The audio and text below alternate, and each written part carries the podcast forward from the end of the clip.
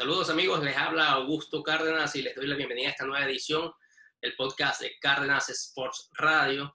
Y vamos a estar conversando con las dos únicas personas que han tenido la dicha de celebrar un título de Serie Mundial de Pequeñas Ligas y de Serie Mundial de Grandes Ligas. Los dos son zulianos, se criaron juntos y se formaron en la pequeña liga de Coquibacoa y lograron cumplir pues el máximo sueño de cualquier pelotero de ganar la Serie Mundial con el uniforme de los Gigantes de San Francisco. Así que sin más preámbulo, pues vamos a iniciar esta conversación con Guillermo Quirós y Yusmero Petit.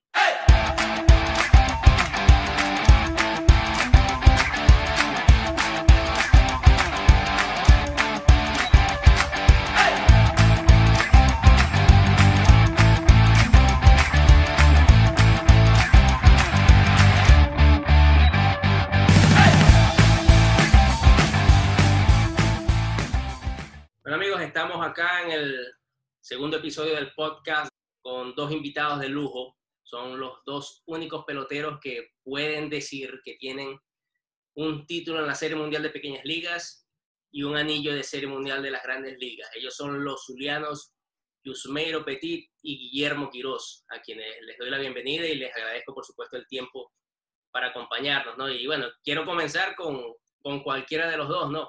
Porque sin duda ustedes tienen una amistad de muchos años y quisiera saber si alguno de ustedes recuerdan la primera vez que se conocieron.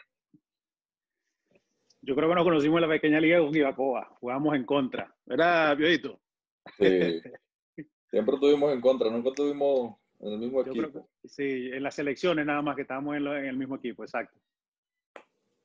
¿Y qué recuerdan de, de digamos que esos inicios, ¿no? En, en la pequeña liga Coquibacoa y, y bueno, por supuesto lo que fue el momento, digamos que estelar, lo que fue llegar a la Serie Mundial de, de Pequeñas Ligas. ¿Qué recuerdan de, de, lo que fue el campeonato primero de liga? Porque primero tienen que ganar con Coquibacoa, después ganar el latinoamericano, hasta llegar, por supuesto, a lo que fue el Mundial de Williams.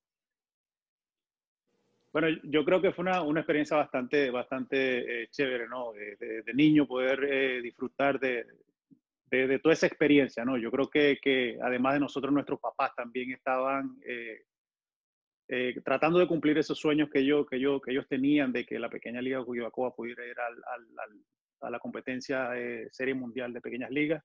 pero nosotros como niños, en ese momento simple y llanamente teníamos la, en la mente el, competir, el, disfrutar, el compartir entre nosotros mismos, este, eh, tratar de, hacer algo que no se hacía hace hacía muchísimos años, que era el que Venezuela, Maracaibo, en nuestro caso Latinoamérica, pudiera representar dignamente este, en Williamsport, obviamente a toda Latinoamérica. Eh, y bueno, creo que fue lo, que cumplimos, creo que fue lo que se hizo. Eh, creo que si más no recuerdo, en la final nos tocó jugar contra San Francisco, fue Piojito, ¿verdad? San Felipe. Contra San Felipe, exacto, ajá. Entonces le ganamos a San Felipe, después fuimos a el latinoamericano en Puerto Rico y la final fue contra. Ahí sí no me acuerdo. Contra las Islas Vírgenes, creo que fue, ¿no? Islas Vírgenes, sí. Sí, contra las Islas Vírgenes, exacto. Y después de ahí, bueno, fue que eh, ganamos en Puerto Rico, el latinoamericano, y bueno, fuimos a la Serie Mundial de, de pequeñas ligas. Este, yo creo que tanto Yusmero como mi persona, eh, los recuerdos que tenemos eh, son bastante lusos, ¿no? Ya que éramos bastante niños y bueno, estamos pendientes más de, entretenernos, eh, de jugar. Y bueno, yo creo que las acciones de nosotros en el terreno de juego ya eran ya prácticamente como quien dice naturales, gracias a Dios la habilidad que nos dieron a nosotros el ser de allá de arriba para pa, poder jugar pelota como debe ser. Sí, también yo, yo pienso que, que fue una, una, infancia muy diferente a la actualidad. Yo creo que antes se jugaba mucho por, por el corazón que tenía el niño por, por llevar su papá al estadio a jugar béisbol y, y, también como consecuencia de aquellos triunfos que tuvo la pequeña liga Cuquibacoa, este, eran inminentes, eran todos los años que totalmente estaban, siempre estaban en las finales y, y eso era una ilusión muy pequeña. Ahorita Luis Bola ha cambiado mucho, especialmente en Venezuela, donde los niños nada más que se preparan ya listos para, para jugar, para firmar el profesional, pero son cosas que nosotros no vivimos, son, son cosas que en el momento nosotros lo disfrutamos, en el momento teníamos una ilusión que era ser campeón. y lo logramos por nada más llevar el corazón, el béisbol dentro de uno y pudimos lograrlo desde pequeño, conseguir esa, esa armonía que uno lleva del corazón del béisbol por dentro, porque ahora es puro negocio, ahora es puro nada más prepararse para tener habilidad para poder sacarle provecho al béisbol. Precisamente eh, lo que están mencionando, ¿no? De, de, cómo ha cambiado eh, el béisbol, ¿no? Incluso lo que están diciendo ahora, ahora, ahora existen es academias, los peloteritos están en academia, eh, no es como, como, como en el momento de ustedes, estamos hablando pues de 1994, cuando les tocó recién, ni siquiera, bueno, algunos de ustedes ni siquiera cumplido los 12 años, participar en ese torneo. Y, y precisamente por lo que dicen ustedes, los padres llevarlos a ustedes a, a entretenerse, en una sana diversión. Pero sin duda ustedes marcaron algo, porque fueron el, primer equipo en ganar, el primer equipo venezolano en ganar la Serie Mundial de, de pequeñas ligas. Cuando ustedes llegan a Williamsport, ¿qué era lo que les pasaba por la cabeza? En, el sentido, porque obviamente son niños, quieren jugar, se quieren divertir, están quizás para algunos de ustedes fue la primera vez en Estados Unidos, vivir una, nueva experiencia. Eh, pero aquí fue incluso un, boom tan grande que, las transmisiones las estaba dando ESPN, eh, por lo menos en Estados Unidos, y aquí incluso Radio Caracas Televisión llegó a, en, ese momento a transmitir esa final de, la, importancia que, al final pues tuvo ese campeonato. ¿Ustedes cómo vivieron eso siendo niños? Para mi persona, yo llegué y lo primero que vi fue la grama. Yo nunca había visto una grama tan verde en mi vida. Yo quería acostarme, quería dormir en esa grama, quería lanzarme en la grama. Este, y bueno, obviamente ver un complejo tan bonito, ¿no? Tan, eh, como, como todo el mundo lo describía, como, como decía que valía la pena ir a esa, a esa competencia. Eh, como me contaban los cuentos de mi abuelo, el señor Antonio Martínez, que en paz descanse, que tuvo la oportunidad de ir antes que yo a esa competencia, eh, siendo presidente de la pequeña liga Coquibacoa, más sin embargo no pudieron ganar el título. Este, pero eh, los dormitorios, la piscina, el salón de juegos, todo, todo, absolutamente todo, era algo increíble, algo de ensueño, algo que, que, que todos los niños obviamente querían disfrutar y ser parte de esa experiencia. Y también algo muy, muy, muy que noté yo en, en esa experiencia para mí fue la, el compartir que todos los, todos los equipos dan un mismo complejo. El compartir con los demás peloteros, a pesar que no hablamos el mismo idioma y ser de otro continente, compartíamos todo, jugamos ping-pong, jugamos lo que sea dentro del complejo y todo el mundo lo disfrutó. Lo disfrutó especialmente el, el complejo, como dice Guillermo, que era extraordinario, porque yo cuando lo vi yo dije, bueno, ¿esto qué es? Porque nunca había visto algo así. ¿Entiendes? Entonces son cosas de que uno, al momento uno queda impresionado pero nosotros sabíamos que era la meta de nosotros, que era quedar campeón y fue lo que pudimos lograr. Ustedes sin duda fueron los, como quien dice, los, peloteros que más trascendieron a nivel profesional, pero, pero hubo jugadores que llegaron a firmar y, y bueno, entre esos recuerdo que, que quizás la, la, principal figura, ¿no? Eh, la cara ¿no? de ese equipo que se mostró fue César Hidalgo porque fue quien pichó ese último juego cuando quedaron campeones. De los compañeros que tuvieron, a, a, quienes recuerdan, con quienes aún mantienen relación, eh, han seguido pues en contacto a través de los años. Eh, mismo, bueno, Luis fue mayor que, que, fue scout, o scout de, de, los marineros de Seattle, estuvo allí pues dirigiéndolos a ustedes. ¿Qué recuerdan de todo eso? Eh, nosotros nos comunicamos todo, todo el tiempo. tenemos una amistad y, tenemos un grupo donde, donde siempre estamos conversando, eh, bien sea por WhatsApp, bien sea por Instagram. Eh, y el manager de, de, ese campeonato era el señor, este, el compadrito, que en paz descanse. Entonces, este, Pistola fue, el señor, eh, Luis Fumayo fue manager de nosotros en el Mundial del año 96, en Kissimmee, para, para aclarar ese punto.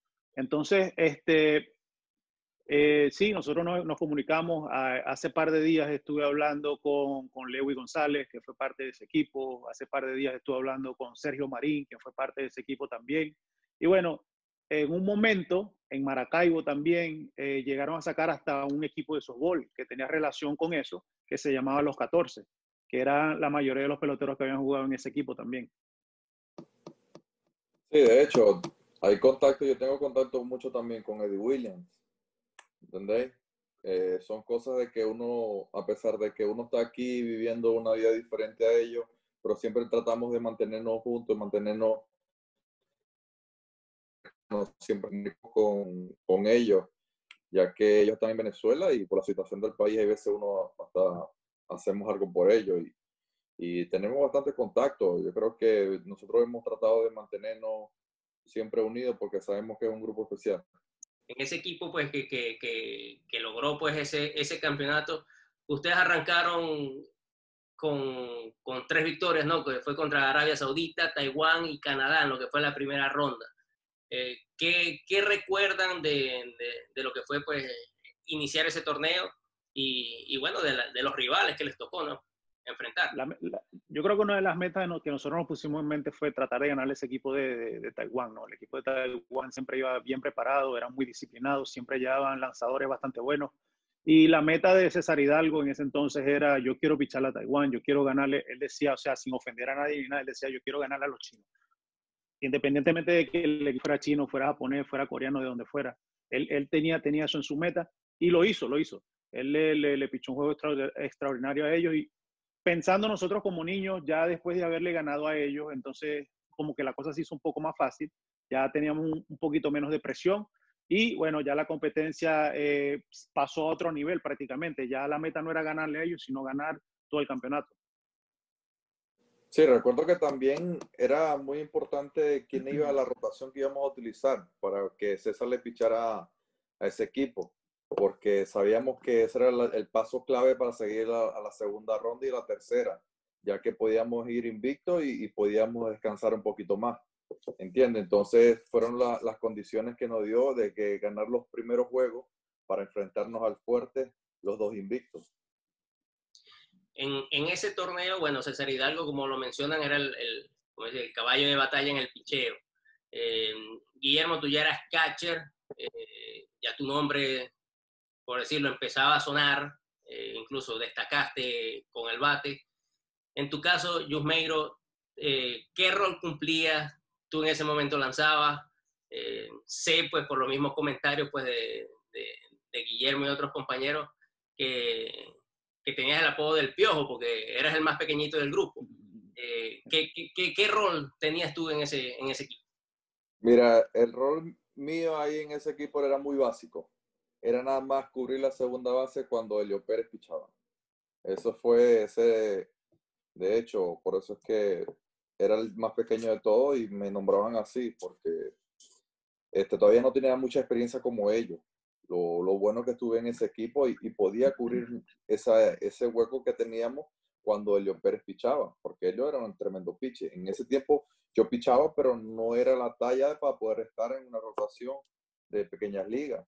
¿entiendes? Pichaba internamente en la pequeña liga Cuquibacoa, pero no pichaba para todavía, porque no tenía la suficientemente experiencia para poder estar en competencia como ellos. Entonces yo el base, la, la función mía era nada más cubrir cuatro o cinco innings cuando mucho, cuando Elio Pérez pichaba, que era más o menos, él era el tercer piche de la rotación, segundo, tercero, cuarto, y ya se lo ponían, ¿entiendes? Entonces hay veces uno este, trataba de, de, de, cubrir varios espacios, pero más que todo ser espacio.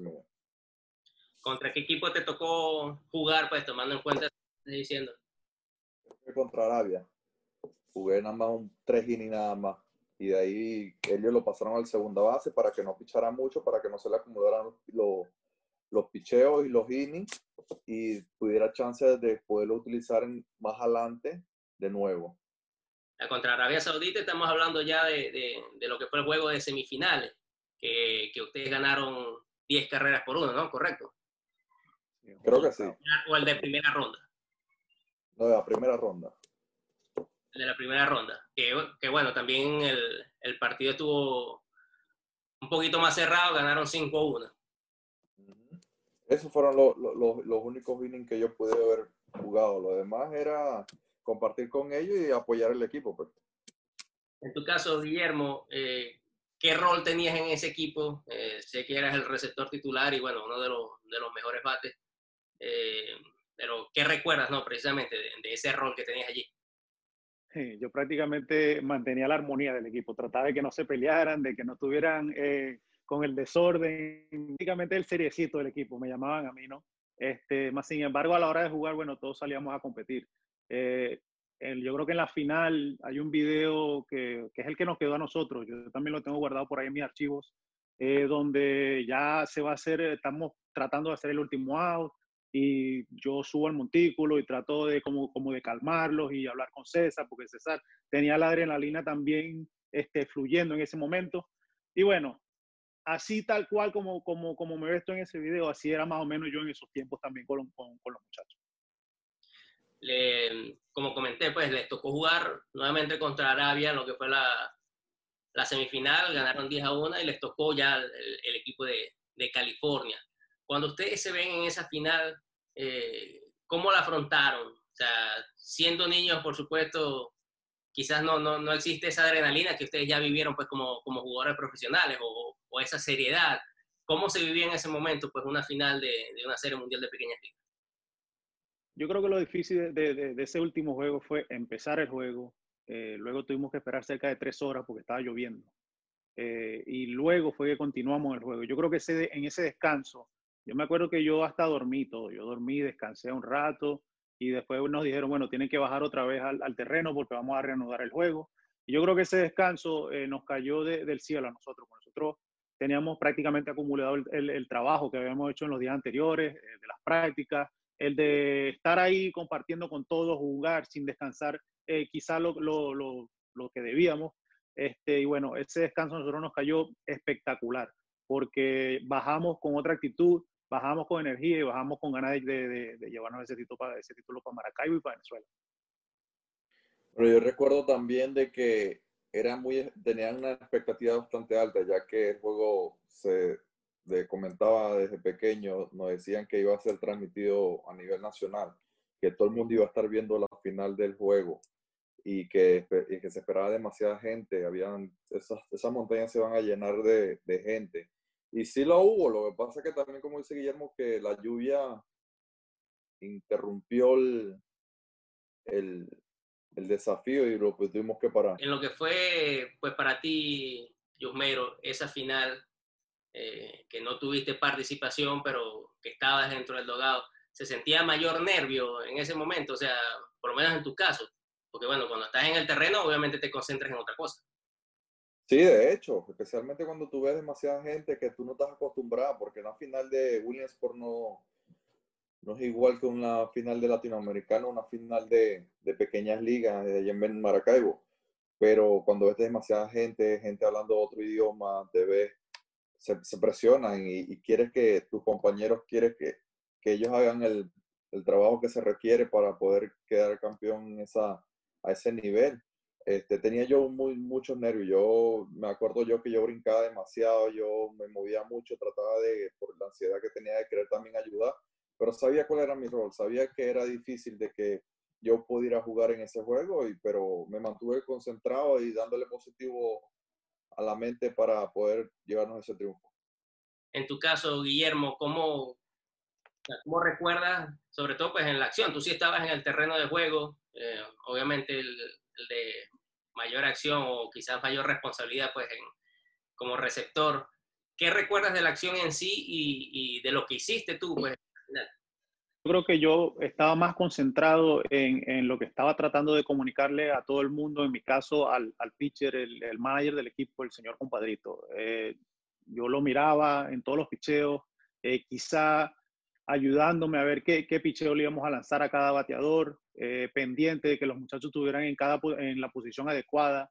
Este, y bueno, yo eh, recuerdo que estábamos enfrentándonos a un lanzador, eh, se llamaba Justin Gentil, se llama el, el, lanzador de, ese juego, y tiene una curva grande, y una curva como, como llaman aquí 12-6, o sea que caía prácticamente en el frente de, del home plate.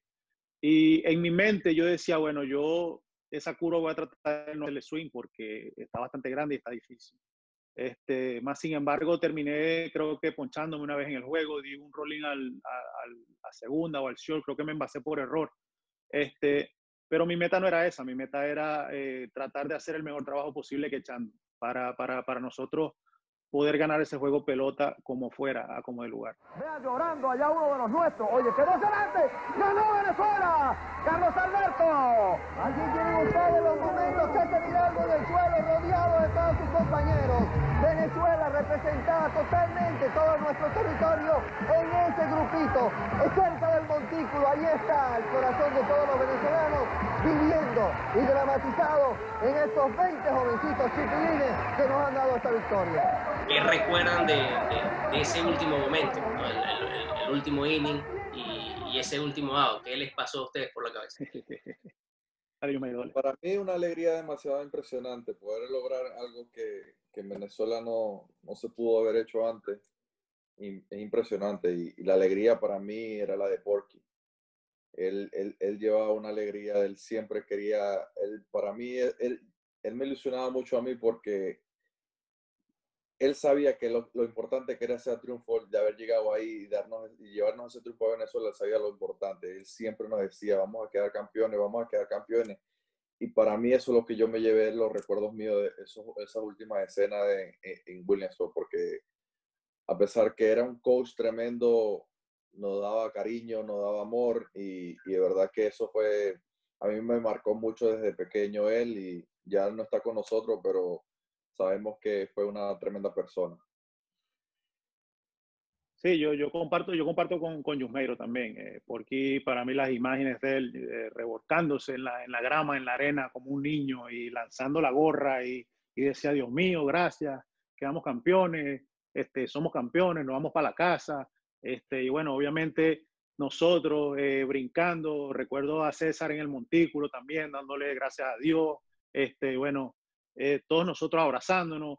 Yo en, mi eh, personal, yo, yo también lloré como, como, como todos los demás, ¿sabes? Un, sentimiento, un sentimiento bastante fuerte, un sentimiento que, que además de, de, haber quedado campeones en la Serie Mundial, este, nos sentíamos orgullosos pues de que, de que nos íbamos a llevar ese título este, para tantas personas que lo deseaban para, para la ciudad de Maracaibo también.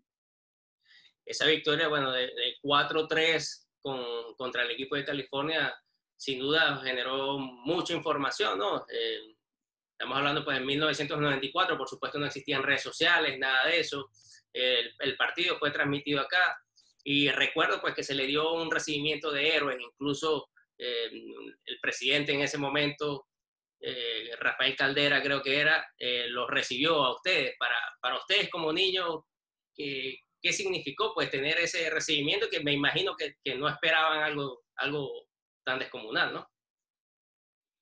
No, en lo absoluto. Yo creo que eh, eso fue una de las partes que a nosotros nos abrió los ojos y, al llegar a Venezuela, al ver las caravanas, al ver eh, toda la gente que nos estaba esperando en el estadio, en el aeropuerto, eh, nosotros como que caímos en cuenta, wow, logramos, tenemos, hicimos esto, cumplimos este logro, este, la gente está orgullosa de lo que hicimos, este, bueno, Ahora lo que falta es disfrutar y en verdad lo empezamos a disfrutar. Nos llevaron a muchos programas de, radio, de televisión, eh, nos querían presentar en todos lados.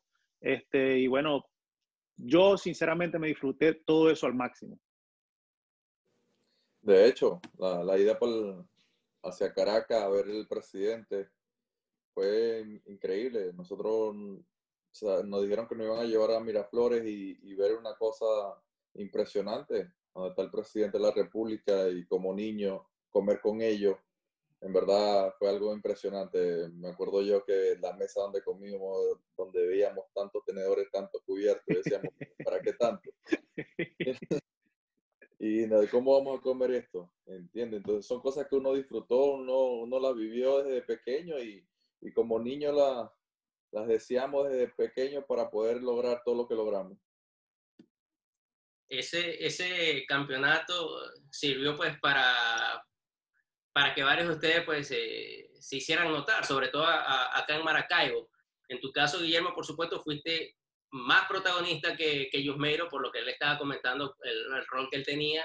Eh, y después de ese título, el seguimiento que se te empezó a dar incluso de prospecto, que llegaste a firmar con, con uno de los mejores bonos en el momento con los Azulejos de Toronto, se ventilaba o se perfilaba una, una gran carrera.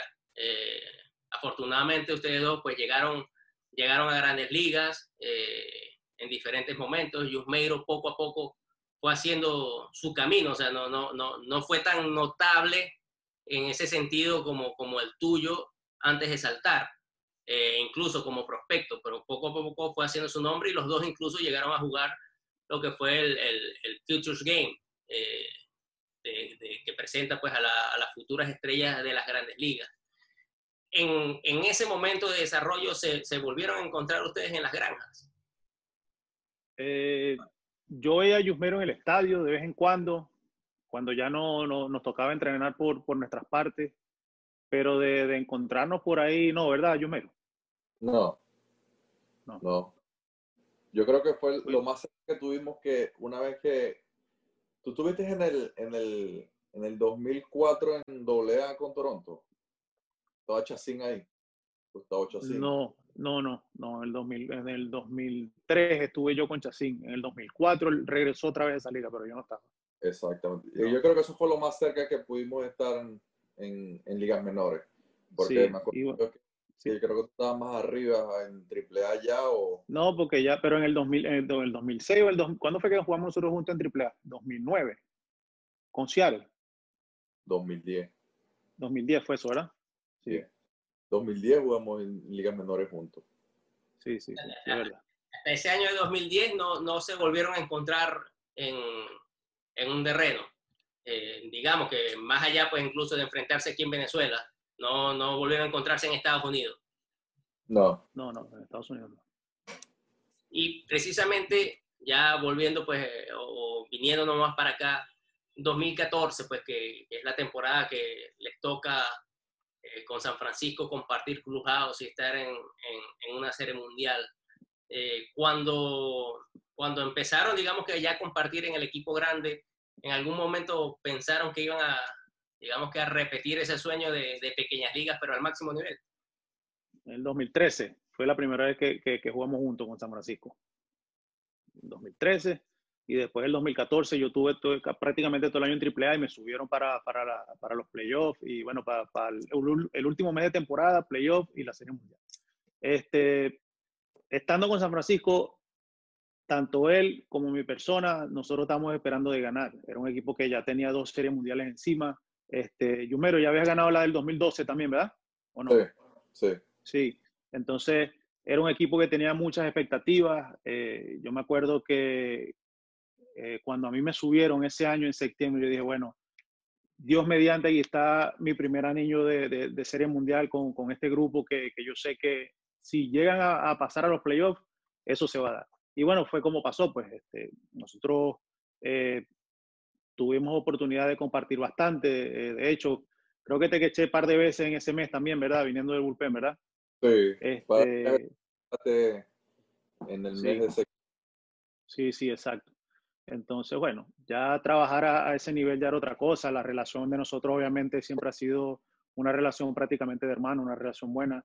Eh, cada vez que él me llama o cada vez que yo lo llamo, el teléfono siempre está ahí, siempre estamos pendientes. Porque es que eso nos quedó por dentro, no, no solamente de, estar ahí en la Serie Mundial juntos, de estar en grandes ligas, sino que es una, una relación que viene desde hace mucho tiempo, desde que éramos niños. Desde los ocho años. Sí, ocho años, más o menos. años, entonces ya es, algo de costumbre de que si estamos cerca nos vamos a llevar bien porque ya sabemos que nos conocemos muy bien prácticamente y sabemos cómo está cada persona y, y, respetamos cada como quien y eso es lo, lo, importante de esto, porque saber quién es cada persona es importante para poder vivir con ella, ¿entiendes? Entonces, ya prácticamente somos hermanos, sabemos cómo es cada quien y, y, ahora que estamos viviendo aquí en Miami, nos contactamos mucho y cada quien con su, con su familia, a veces nos, nos juntamos y, disfrutamos. Exacto. En, en, esa temporada de 2012, Yosmero, que fue tu regreso a, a grandes ligas, eh, no estuviste, por supuesto, en, lo que fue el, el, equipo del playoff, pues en el roster de playoff. Eh, sin embargo, por supuesto, te ganaste tu primer anillo y ahí te convertiste, pues prácticamente en el primero en, en, tener los dos títulos. Sin embargo, por supuesto, sin jugarla no, no es lo mismo, eh, o por lo menos no en, en lo que se refiere a la prensa de Estados Unidos, que ahora te menciona como el único, el único jugador en, ganar las dos series mundiales, pues activo. eh, se te dio esa oportunidad en 2014 y se, y se revertieron quizás los, los papeles, ¿no? Ahora el protagonista era Mero y, y en tu caso, Guillermo, pues estaba en, en segundo plano, que, que fue todo lo contrario, ¿no? Al, al Mundial de Pequeñas Ligas. Ahora en ese rol, Guillermo, ¿cómo se vivió esa, esa serie mundial? Y ver en este caso, pues, al Piojo, como ustedes lo llamaban, eh, que era la, la, segunda base de emergencia, por decirlo, de ese equipo de pequeñas ligas, en un rol estelar y que en realidad un estelar en su playoff. No, hermano, orgullo, un orgullo que, que, se le sale a uno del corazón. Eh, ver a una persona como Yusmeiro compitiendo, eh, a mí nunca, nunca, nunca en la vida se me va a olvidar esos seis innings de relevo que se lanzó en el juego contra, contra Washington. Eso fue algo increíble. Él tenía como un aura encima que decía, a mí no me van a ganar este juego, a mí no me van a ganar este juego. Y así fue.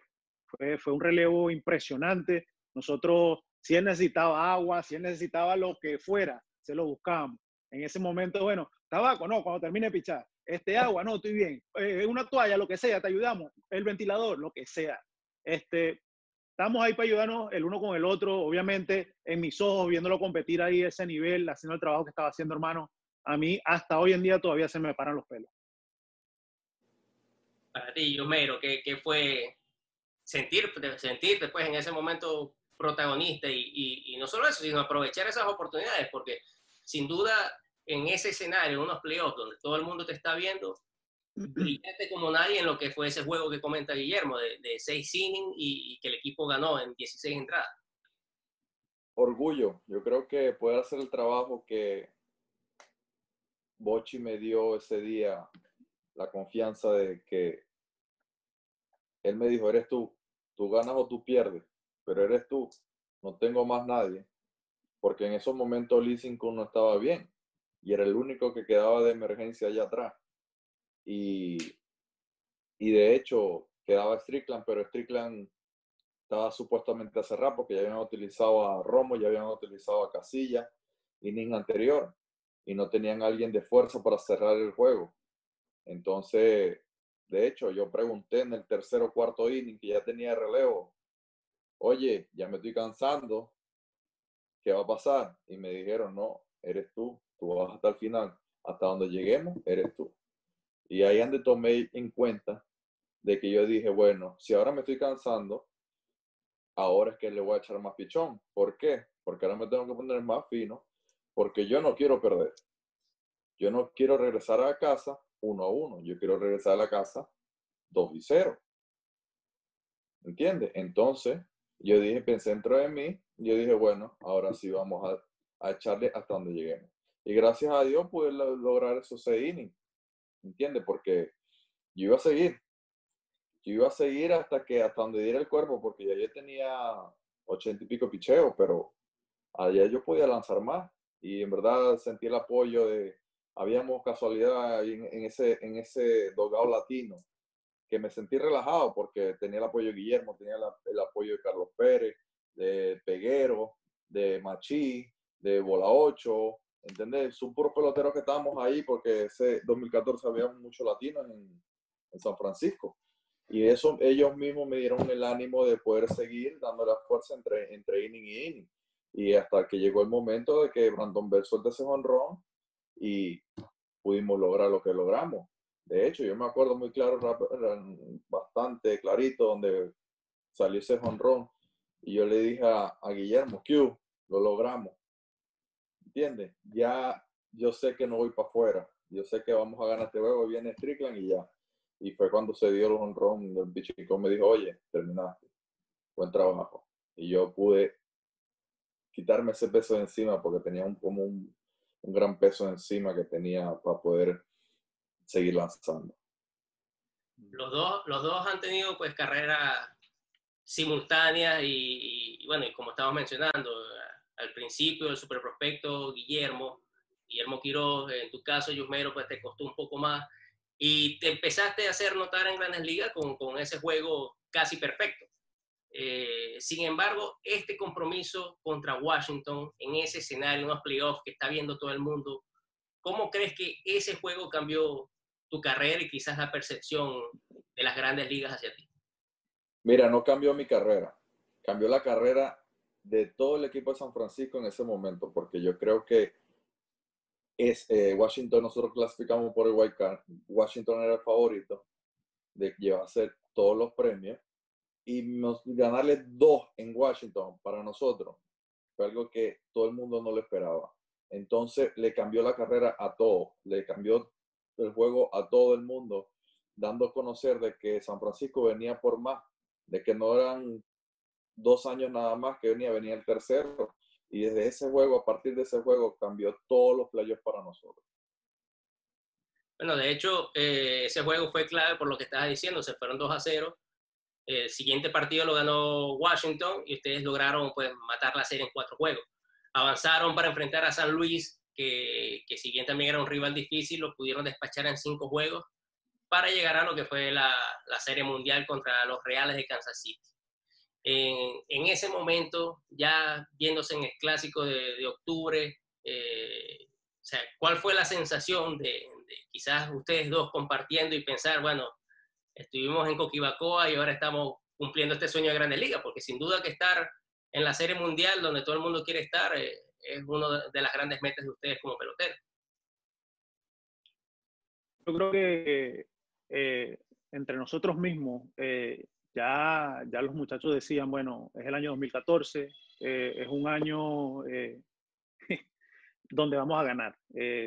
La confianza que tenían los, los, peloteros de San Francisco, aunque la, la aunque la final, la, la, la, serie final no, no fue fácil, la serie, la serie, mundial no fue fácil, fue, fueron siete juegos, tuvimos que ir al juego siete.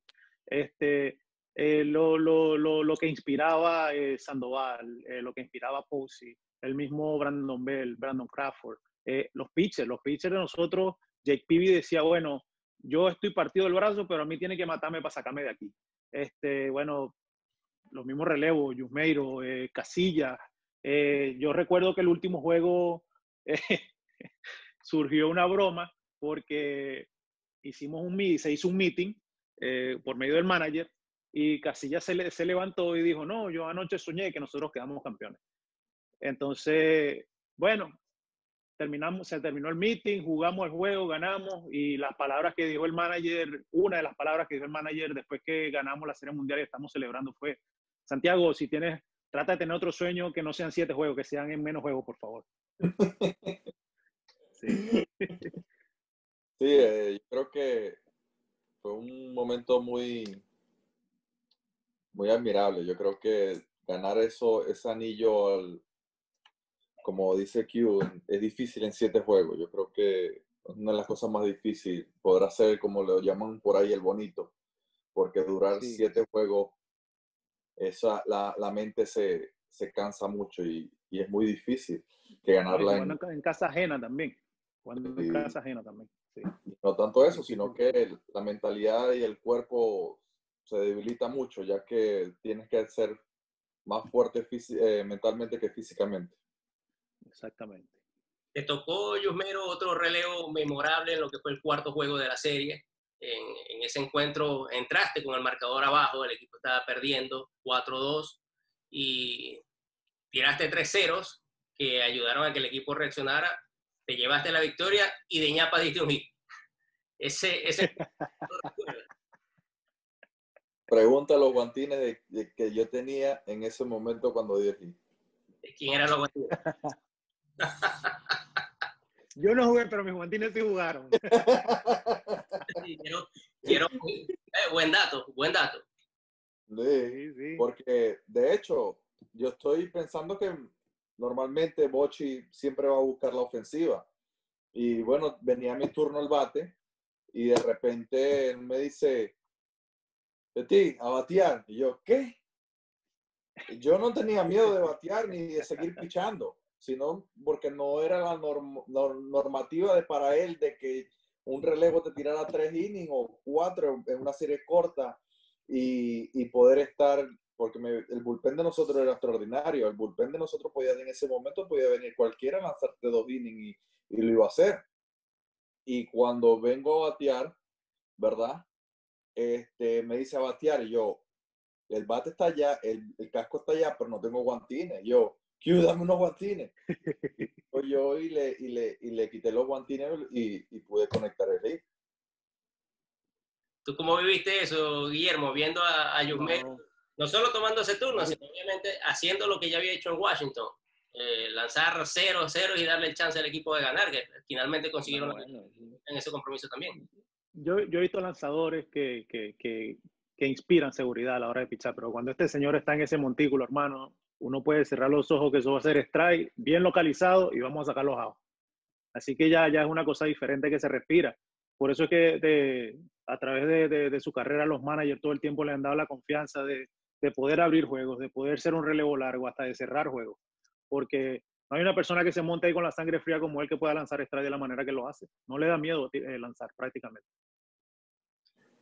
En, el, en, el, en, lo que fue la serie, pues se definió en siete juegos, ¿no? Y, y de hecho, no fue Mero, sino hasta, hasta tu último relevo que te hicieron una carrera en, en toda la postemporada.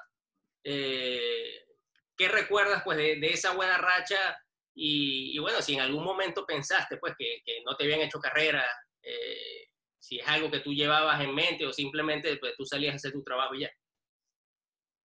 No, este, fue en el sexto juego de la Serie Mundial donde me hicieron la carrera. Ya ese, ya en el segundo juego de la Serie Mundial, ya me había enterado de que estaba atrás de Mariano Rivera en busca de esa marca de creo que eran 14 innings en cero.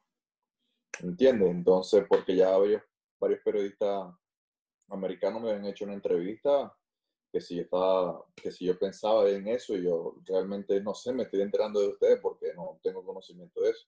Y estaba ya atrás de eso y ya lo tenía en la mente. Obviamente no, no le da mucha mente para poder hacer mi trabajo, pero cosas de que uno una experiencia bastante bonita porque fueron la confianza primero de los seis ya cuando tú tienes seis innings encima, tú te dices, bueno, yo estoy, ya, ya estoy montado y ahora tengo que seguir arriando el burro.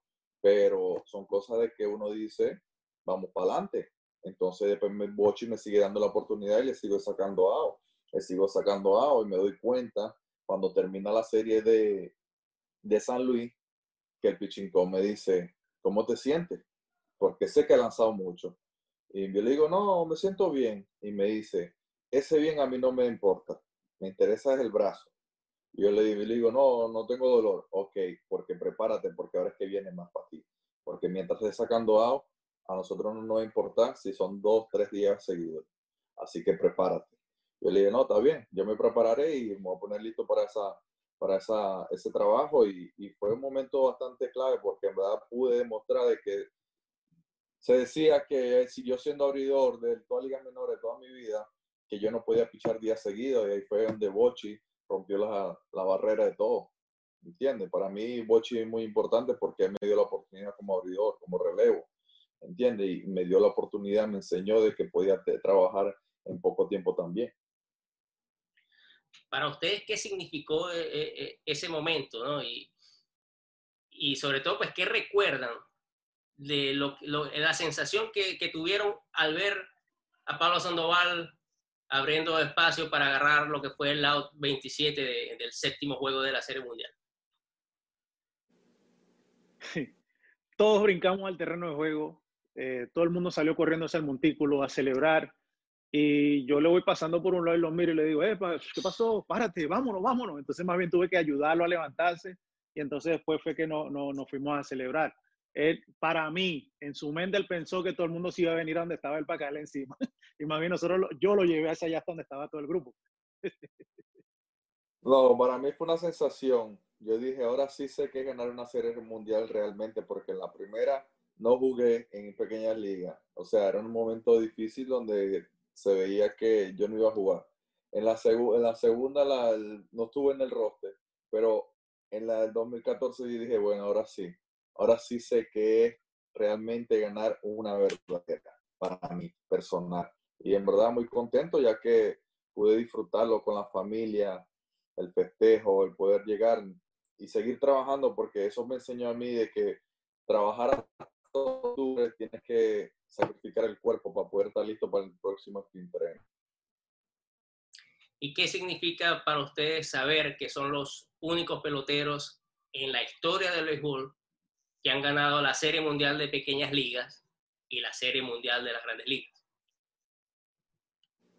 Bueno, yo lo voy a decir una cosa, yo, yo todavía es difícil de creer, en, mi mente, ¿no? De, de, que tanto pelotero que ha pasado en la historia, eh, con tantas ilusiones, con tantos sueños, y que no se le hayan podido cumplir. Obviamente son metas difíciles, obviamente uno tiene que tener mucha disciplina, eh, uno tiene que ser responsable, uno tiene que hacer muchos sacrificios, como dice Yusmeiro, este, tanto con tu cuerpo, tanto con tu mente, como con tu familia. Este, quizá eh, mi familia tuvo la oportunidad, mi esposa, mi niña, de estar en la Serie Mundial, pero mi familia, mi papá y mi mamá, nunca tuvo la oportunidad de estar en ninguna de las dos, ni en la de pequeñas ligas, ni en la de la Serie Mundial de aquí de Estados Unidos tampoco. Entonces, hay que tener un balance, este, son emociones mixtas, pero en mi mente, bueno, hermano, un abrazo, somos los dos. no, sí, verdad, no, y tener una pareja que realmente como persona, ¿verdad? Porque lo admiro mucho a Guillermo, tremenda persona, una, una calidad humana inmensa, es verdad, se le aprecia mucho, tranquilo, relajado, una persona bien centrada, lo admiro demasiado y ser la única pareja, orgulloso de los dos, porque en verdad los dos hemos llevado una carrera bien bonita, tranquila, sin muchos estragos y, y poder estar tranquilo en lo que a nosotros nos gusta. Ustedes sé que han han ayudado y de hecho ahorita están haciendo una campaña con, con, con All Star Heating para, para, ayudar pues a las pequeñas ligas. Obviamente en los últimos años cada vez se hace más difícil. y eh, ustedes como vivieron ese sueño, sé que quieren que otros muchachos tengan la posibilidad de vivir ese sueño y, ayudan pues de, diversas maneras. ¿Qué mensaje ustedes le, les pueden dar a, esos niños ¿no? que, hoy están pasando por, obviamente una situación más complicada para, para ver ese sueño cumplir, quizás de, de, ir a un mundial eh, o participar en ese torneo, a, a, lograr una carrera pues exitosa, como la de ustedes, que lograron jugar grandes ligas, bueno, en tu caso Yusmeiro todavía activo, y, por supuesto lograr cumplir esos sueños que ustedes tuvieron cuando eran unos niños en Coquibacoa. Que sigan divirtiéndose, que sigan eh, con su mente en el horizonte como tiene que ser, que, sigan caminando y corriendo detrás de sus metas, que sigan teniendo su disciplina y a sus padres, lo más importante a sus padres, que, los ayuden, los ayuden a que esos niños eh, puedan hacer eh, cosas buenas en la vida, puedan tener esa disciplina, que lleguen a tiempo a los estadios de pelota, para que ellos se acostumbren a tener éxito en la vida, para que ellos se acostumbren a ser responsables, para que se mantengan alejados de tantas cosas malas que hay hoy en la vida con situaciones tan difíciles como las que se están presentando hoy en día.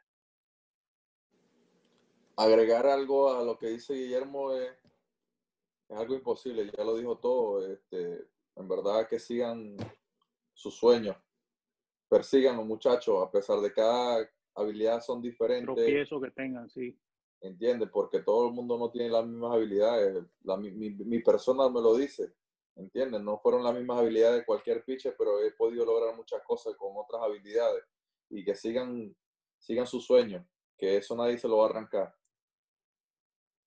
Sí. Bueno, muchachos, no me queda más pues que agradecerles, por supuesto, el tiempo, eh, el espacio pues para compartir esa experiencia, eh, una experiencia sin duda única, eh, lo, que, lo que ha sido pues ganar una serie mundial de pequeñas ligas, contar lo que, lo que ha sido pues lograrlo también al máximo nivel en las grandes ligas y, bueno, las cámaras y el audio también porque lo vamos a colgar en, en audio pues es de ustedes pues para, para que se despidan y, y envíen pues un mensaje a, a los fanáticos del béisbol venezolano. Nosotros este, trabajando eh, compartiendo este pedacito de nuestra vida con ustedes. Este, espero les guste este contenido. Cárdenas Media haciendo como siempre un trabajo increíble. Eh, amigo, compañero, estudiamos en el mismo liceo. El señor Augusto Cárdenas es mi persona. Bueno, nos conocemos desde hace muchísimo tiempo. Así que bueno, eh, nosotros estamos aquí para representar a Venezuela, nosotros estamos aquí para trabajar, nosotros estamos aquí para hacerlos orgullosos a ustedes de una. Mira, Saludos a la fanática de Venezuela que nos sigan apoyando, ya que uno se mantiene activo. Este, de verdad agradecido por todo, que a Cárdenas Sport Media Este, agradecido que sigan los éxitos, Augusto. De verdad, contento por ti, por tu trabajo, que sé que nunca te has, parado para seguir trabajando y, agradecido por trabajar conmigo también durante la media. Un honor, un honor tenerlos a ustedes y, bueno, por supuesto, eh, recordar estas anécdotas, eh, sin duda, por lo menos en lo personal, me llena mucho por lo que dicen. Tenemos años conociéndolo. Yo he seguido la carrera de ambos desde el principio, incluso, bueno, Guillermo dijo algo muy cierto. Eh, nos conocemos incluso desde, desde el colegio. él estudiaba un año, un año menos que yo, pero, pero desde esa época ya dicho, ya sabía quién era Guillermo Quiroga, entonces es bueno recordar estas anécdotas y bueno, que la gente también las conozca. Entonces, bueno, estoy muy agradecido por el tiempo, muchachos, y por supuesto seguiremos pendientes de, todo lo que tenga que ver con respecto a sus carreras, que, bueno, en tu caso, Yusmero, eh, esperamos que, que, siga unos años más en Grandes Ligas y en tu caso, Guillermo, que sigas desarrollándote de la manera que lo estás haciendo como técnico en las granjas de los Medias Blancas de Chicago. Gracias, muchachos. Gracias. Gracias